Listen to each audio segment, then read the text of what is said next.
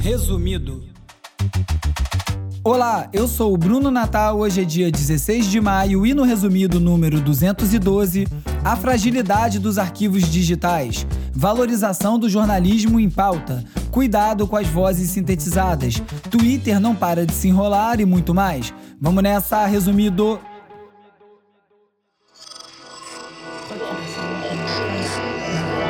Esse podcast é, é apresentado por b9.com.br.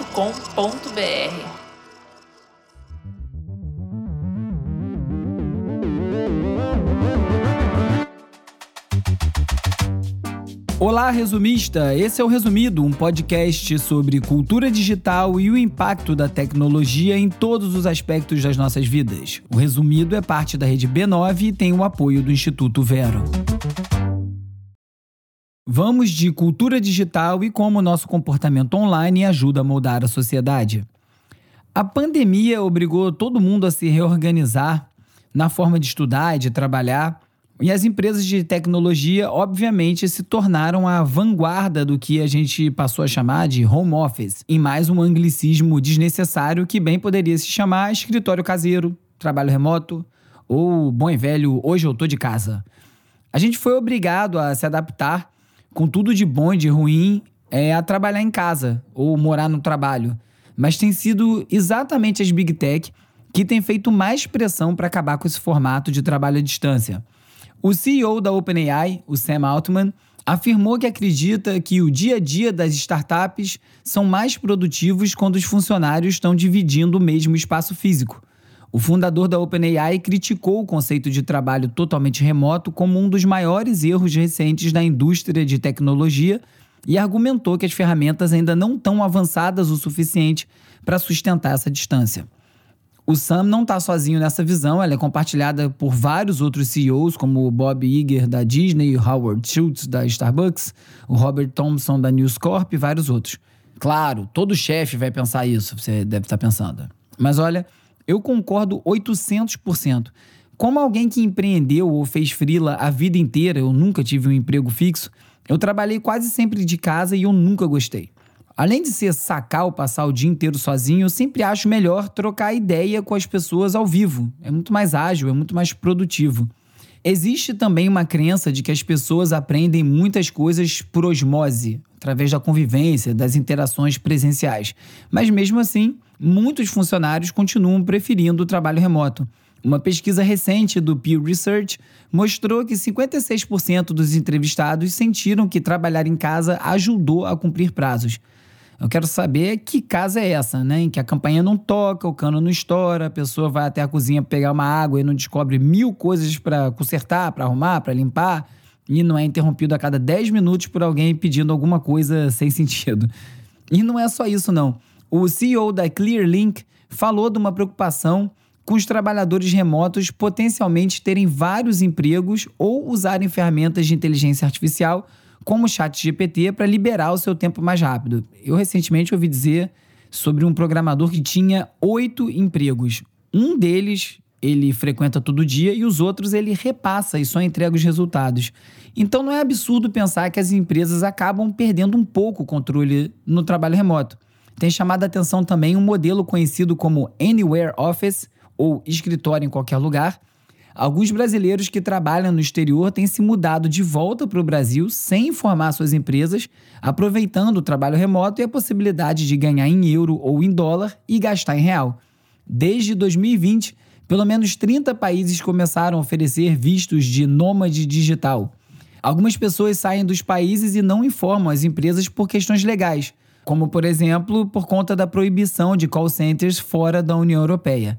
Segundo uma matéria do G1, uma pesquisa revelou que até 40% dos profissionais de gestão de pessoas do Reino Unido e dos Estados Unidos descobriram que funcionários tinham se mudado recentemente.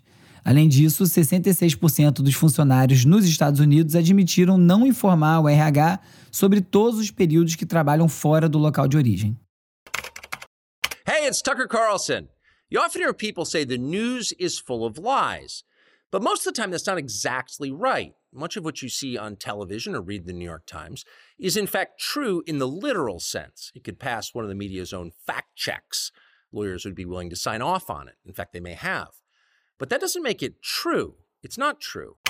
O apresentador de extrema-direita, Tucker Carlson, que perde tanto a linha que, além de alegar que a eleição de 2020 nos Estados Unidos foi roubada, ele defende até a invasão do Capitólio. E ele recentemente conseguiu ser demitido da ultraconservadora Fox News.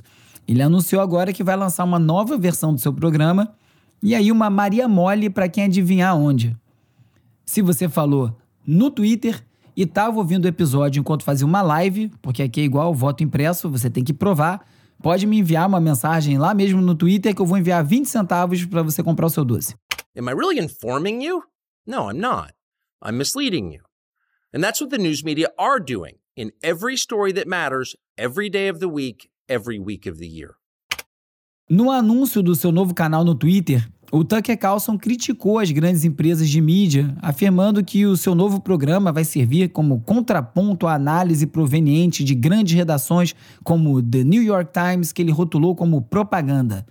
Para fechar o pacote de conspiracionista de extrema-direita, ele elogiou os esforços de Elon Musk para transformar o Twitter em um refúgio para a liberdade de expressão.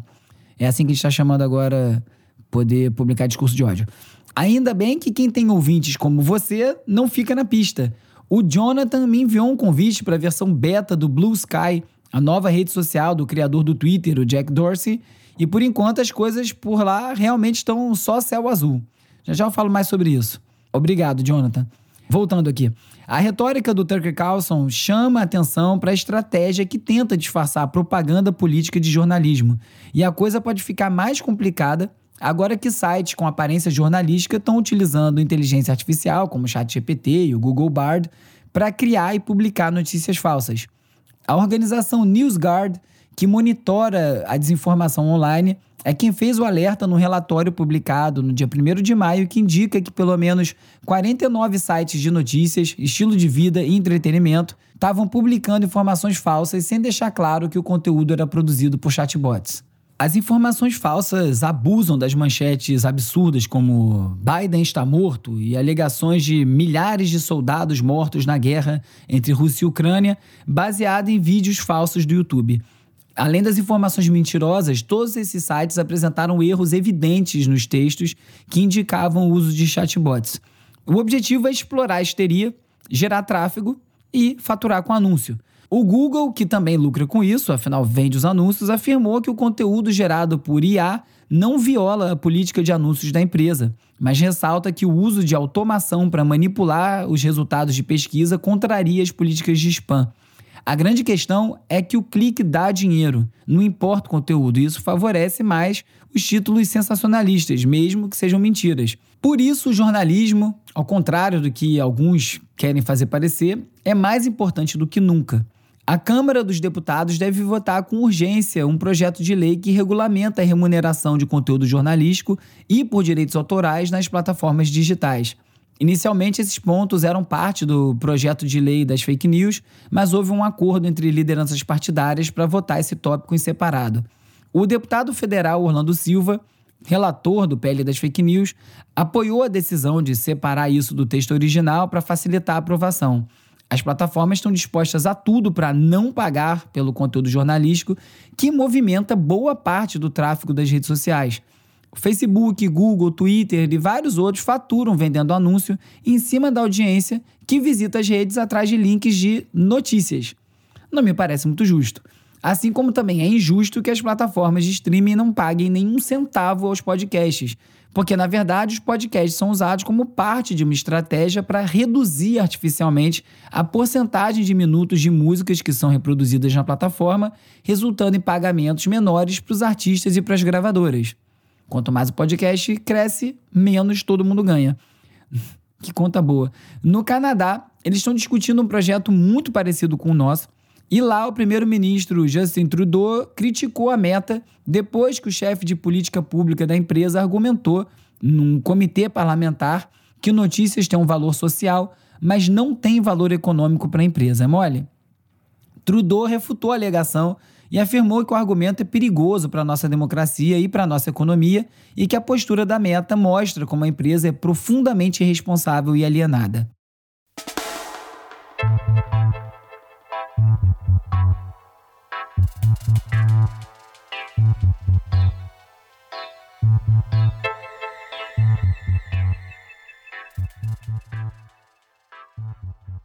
Em mais um capítulo da saga Nem Tudo que está online dura para sempre, e em mais um passo rumo à canonização dos criadores do Internet Archive, a plataforma de compartilhamento de imagens Imgur, eu não sei como é que fala esse nome até hoje, é IMGUR, anunciou que vai passar a remover conteúdo antigo, inativo e sem vínculo com contas de usuários, além também de conteúdo explícito como nudez e pornografia.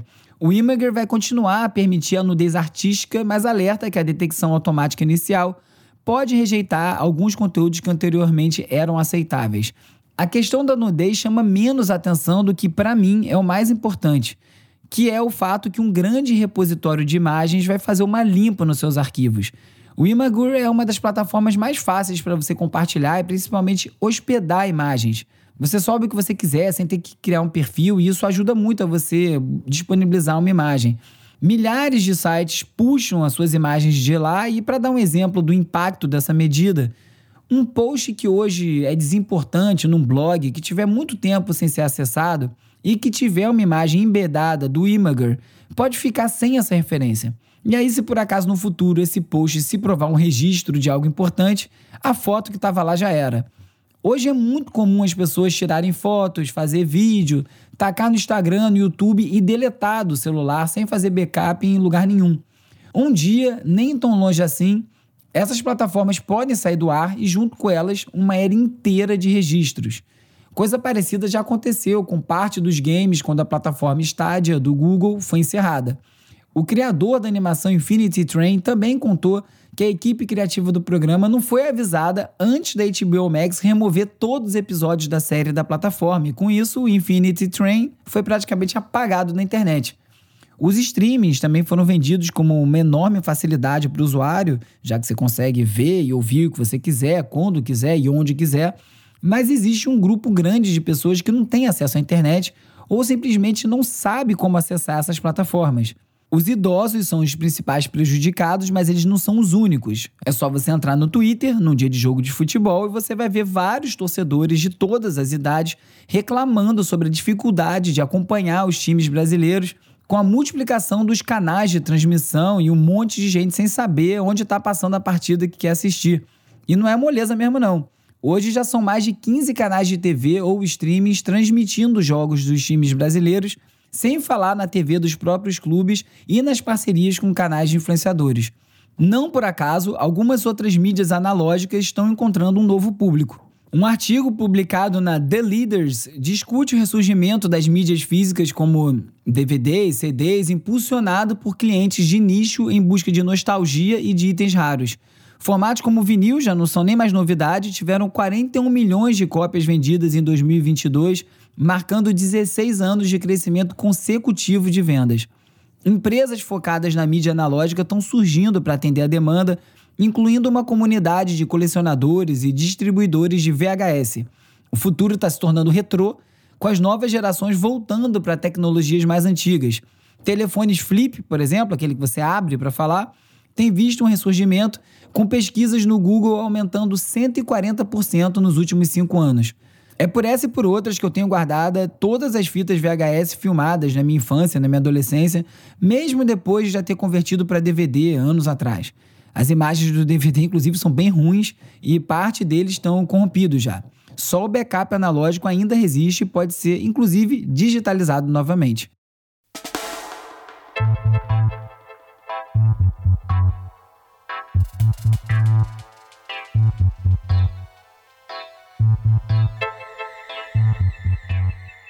chegou aquele momento de explorar as transformações causadas pelas inteligências artificiais. That sounds like a great idea, Joel. I would love to take a cruise with you in your supercar to the beach and enjoy the beautiful sunset together. And then after that, we can head to the oceanside place, grab some delicious food, and have some refreshing drinks while we admire the incredible view. A influenciadora do Snapchat, Karen Marjorie, inovou. Ela sintetizou a própria voz, ensinou uma inteligência artificial o seu vocabulário e o modo de falar, e agora está vendendo um serviço de namorada virtual através de um chatbot, cobrando um dólar por minuto. Ela tem quase 2 milhões de seguidores no Snap e já tem mais de mil namorados virtuais. O experimento já rendeu 72 mil dólares em apenas uma semana. A Karen está sendo transparente. Quem compra o serviço sabe que a namorada é sintética, mas tem gente mal intencionada clonando vozes de outras pessoas para aplicar golpes. Tá rolando um golpe por aí que meu pai caiu esses dias e você também pode cair. Dario, eu te emprestei 600 reais. Você me emprestou 600 para quê? Eu perguntei pro meu pai. Acabou depositando esse dinheiro para essa pessoa aqui. Eu perguntei quem é Rafael? Eu não lembro. Eu recebi uma ligação com a sua voz. Bora aprender como é que isso funciona. Dario Centurione, do canal Almanac SOS, relatou como criminosos clonaram sua voz, ligaram pro pai dele pedindo 600 reais para pagar uma conta e o pai dele não pensou duas vezes antes de transferir o dinheiro. A tecnologia utilizada pelos golpistas é a mesma usada para a criação de deepfakes, que manipula áudios e simula vozes específicas, tornando difícil saber que elas são falsas. Essas ferramentas funcionam aprendendo a voz da vítima a partir de um áudio ou de um vídeo original. E como Dario é produtor de conteúdo, tem muitos registros da voz dele disponíveis na internet. E aliás, hoje em dia, quase todos nós temos pelo menos alguns vídeos publicados por aí, né? As melhores formas de evitar um golpe desse é fazer uma ligação confirmando antes de fazer uma transferência, além de verificar o nome do titular da conta para onde a transferência está sendo feita. No caso do Dario, o Pix foi feito para uma conta com o nome de Rafael. E tem mais gente tentando ganhar dinheiro com a voz dos outros. A pedido da Universal Music Group, o Spotify removeu milhares de músicas geradas por inteligência artificial acusadas de fraude. São milhares de músicas criadas com um boom uma ferramenta que permite personalizar as faixas e enviar diretamente para os serviços de streaming. A suspensão das músicas não está relacionada às violações de direitos autorais, e sim à detecção de atividade suspeita de escuta em larga escala, ou seja, play falso.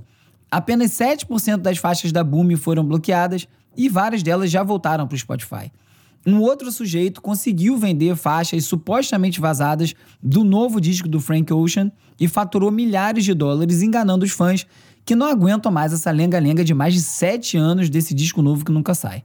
As músicas não eram reais, foram geradas por IA, e o golpista conhecido como Morning Assassin chegou a contratar um músico para criar as nove músicas falsas do Frank Ocean. Nesse caso, não foi só o cantor que foi lesado, os fãs também entraram pelo cano. E a coisa vai ficar ainda mais fora de controle. O Google anunciou durante o Google I.O. 2023 a disponibilização do Music LM no seu AI Kitchen. A Music LM é uma ferramenta de inteligência artificial que cria músicas a partir das descrições de textos. Funciona como Midjourney ou Dali, só que em vez de criar imagens, os usuários digitam especificações de estilo, ritmo, instrumentos e o sistema gera uma composição musical única e personalizada em pouco tempo. Cada pedido gera dois resultados e o usuário vota em qual está mais próximo do que foi pedido e aí vai ensinando e afinando a inteligência artificial. Para testar a ferramenta é necessário estar tá inscrito no AI Test Kitchen, que ainda não foi disponibilizado para todos. No mesmo evento, o Google demonstrou uma visão para o futuro dos mecanismos de busca e outras ferramentas que, para surpresa de ninguém, podem ser resumidas em vamos tacar inteligência artificial em tudo. A visão do Google é bem simples. Eles não precisam ter a melhor inteligência artificial, eles precisam só ser os mais práticos. Hoje em dia é um tal de copiar e colar do chat GPT que não é muito ágil, e quando o Google integrar inteligência artificial diretamente no Gmail, no Google Docs, no Sheets, esquece. Vai quase todo mundo usar o que tiver lá, mesmo que seja pior. A OpenAI, que não é boba, está ligada nesse movimento e anunciou para os próximos dias o lançamento de 70 plugins para os usuários premium do ChatGPT, incluindo a integração com plataformas de viagem como Expedia, de restaurante como OpenTable, para você começar a resolver tudo lá dentro. Por outro lado, um engenheiro do Google, Luke Cernal, publicou uma crítica de que o gigante está perdendo a sua vantagem para a comunidade de código aberto o documento foi publicado num sistema interno do Google em abril e já foi compartilhado milhares de vezes entre os funcionários da empresa. Na quinta-feira, essa crítica foi publicada pela consultoria Semi-Analysis e circulou bastante lá no Vale do Silício. O professor Gary Marcus já foi considerado louco e alarmista, mas vem acertando previsões sobre inteligência artificial. Ele comparou o chat GPT ao momento Jurassic Park da inteligência artificial, onde a situação pode sair do controle. O professor alertou sobre graves consequências da IA, como a desinformação e o potencial de impacto negativo na saúde mental dos usuários, e previu que alguém, em algum momento, vai ficar tão chateado com algo dito por um chatbot que pode ser levado a se matar, no que configuraria a primeira morte causada por um IA. O professor Marcus, como quase todo mundo que entende do assunto, defende a necessidade de sanções, rastreamento de informações e tecnologias para detectar desinformação gerada por IA. E ele não está sozinho nessa. O Steve Wozniak, cofundador da Apple, expressou preocupações que a IA possam ser exploradas por pessoas mal intencionadas e tornar mais difícil a identificação de golpes e desinformação. Numa entrevista para a BBC, o Wozniak defendeu que o conteúdo gerado por IA deve receber rótulos de identificação, e para ele a responsabilidade por qualquer coisa gerada por IA e divulgada ao público deve ser de quem publica e se diz cético quanto à possibilidade de responsabilizar as empresas pela criação e distribuição de conteúdo nocivo. Às vezes parece que já existe IA para tudo, menos para ler pensamento, só por enquanto.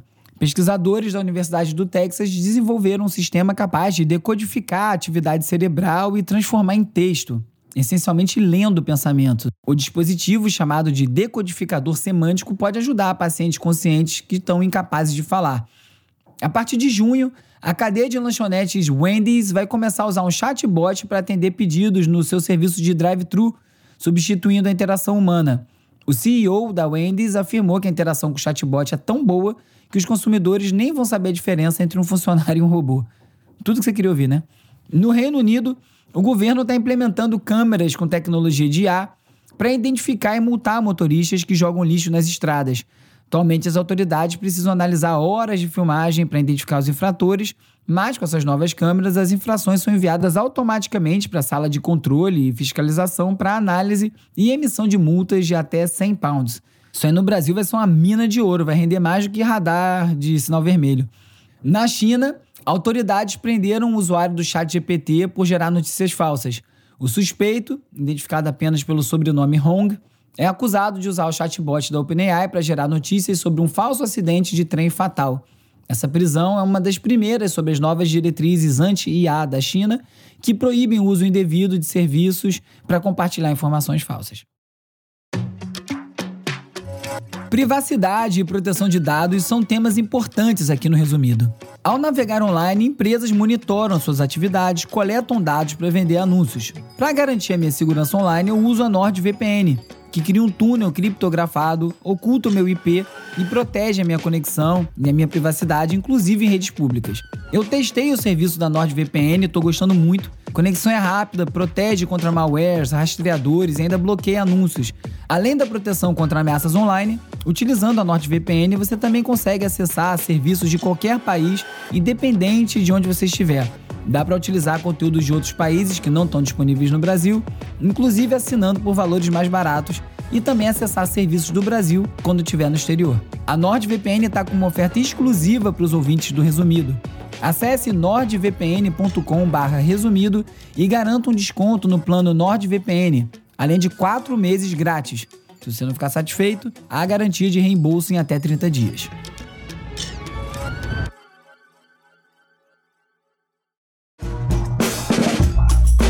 E agora é hora de falar sobre como as Big Tech moldam o nosso comportamento.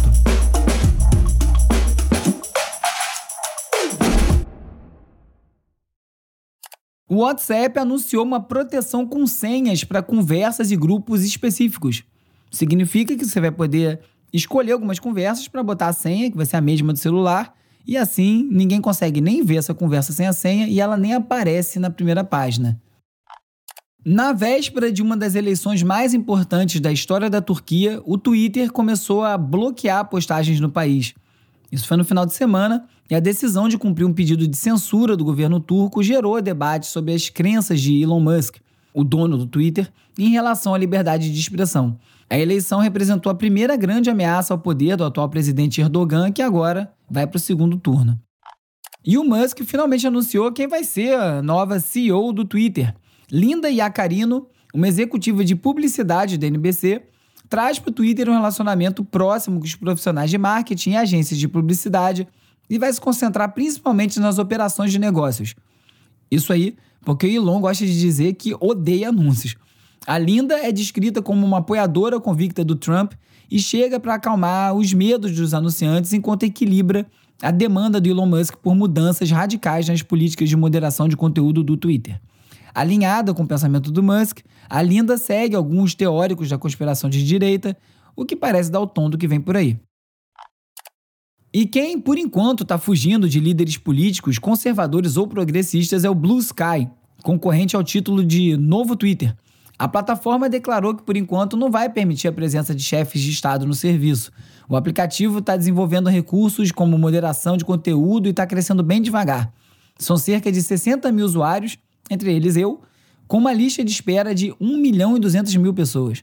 A Blue Sky já atraiu nomes importantes do debate político dos Estados Unidos, como a deputada Alexandra Ocasio-Cortez e o âncora da CNN Jake Tapper. O Telegram resolveu se unir a outras plataformas e atacou o PL das fake news numa mensagem enviada para todos os usuários no Brasil e agora pode sofrer sanções por conta disso.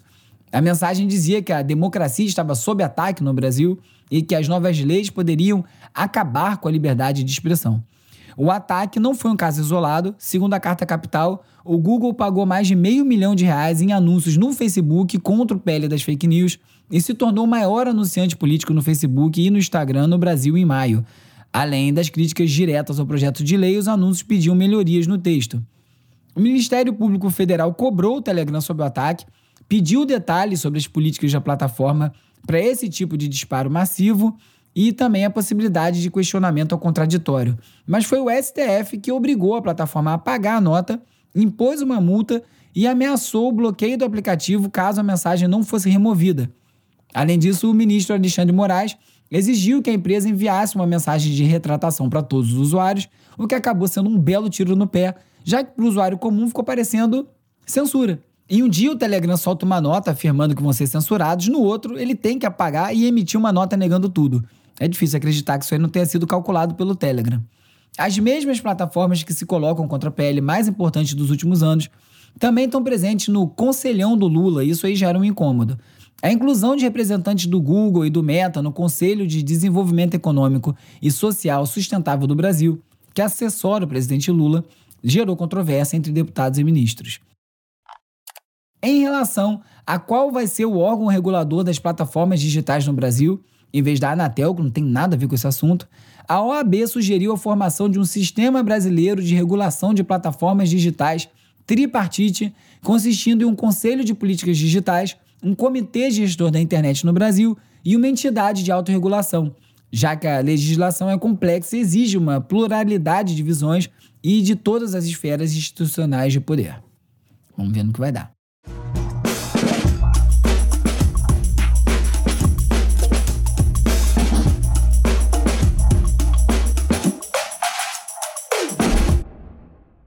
Como sempre, nem todos os links cabem no roteiro e eu levo eles lá para a seção leitura extra no site www.resumido.cc, onde eu também listo todos os links comentados em cada episódio.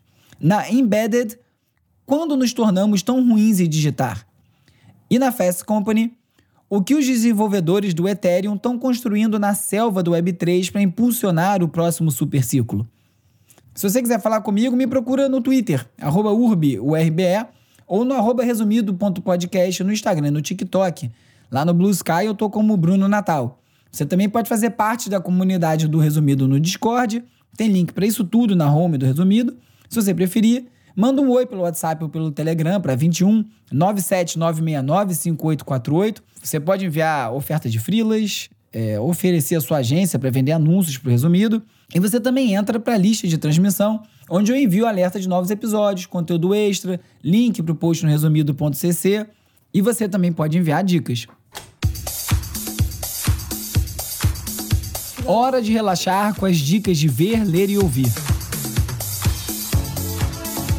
Qu'est-ce qui vous plaît dans cette musique Le côté robot de la musique électronique avec la chaleur qui apporte la saune.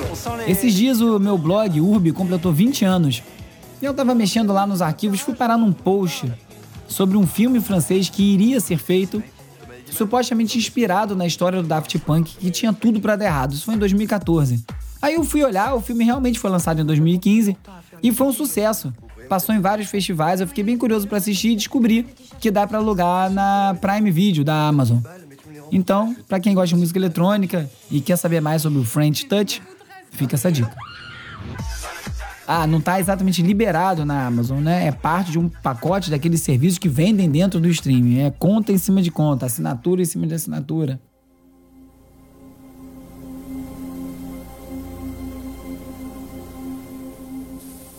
O compositor japonês Yuichi Sakamoto morreu em março e agora sua equipe revelou que ele preparou uma última playlist para ser tocada no seu próprio funeral.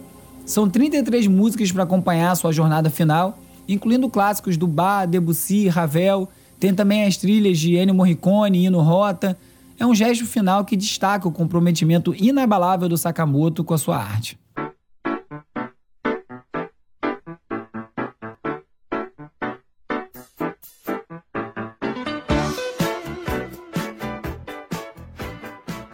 Como todo mundo já deve saber, a gigantesca Rita Lee nos deixou. A passagem foi anunciada exatamente após a publicação do episódio passado, por isso eu tô aqui chegando atrasado, mas eu não podia deixar de registrar por aqui. Não tá fácil, hein? Menos de um ano já foi Gal, Erasmo, agora Rita. Obrigado pelas músicas, Rita.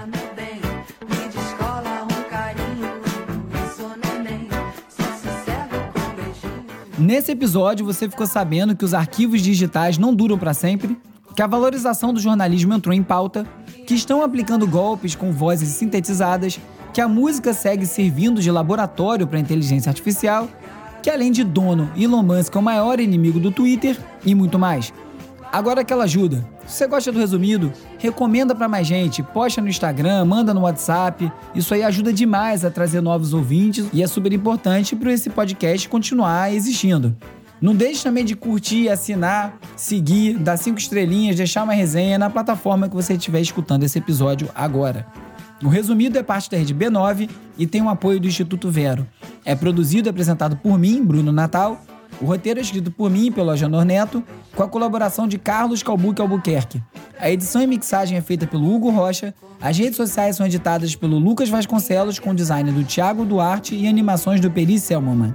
A foto da capa é do Jorge Bispo e o tema original foi composto pelo Gustavo Silveira. Eu sou o Bruno Natal, obrigado pela audiência e semana que vem tem mais Resumido.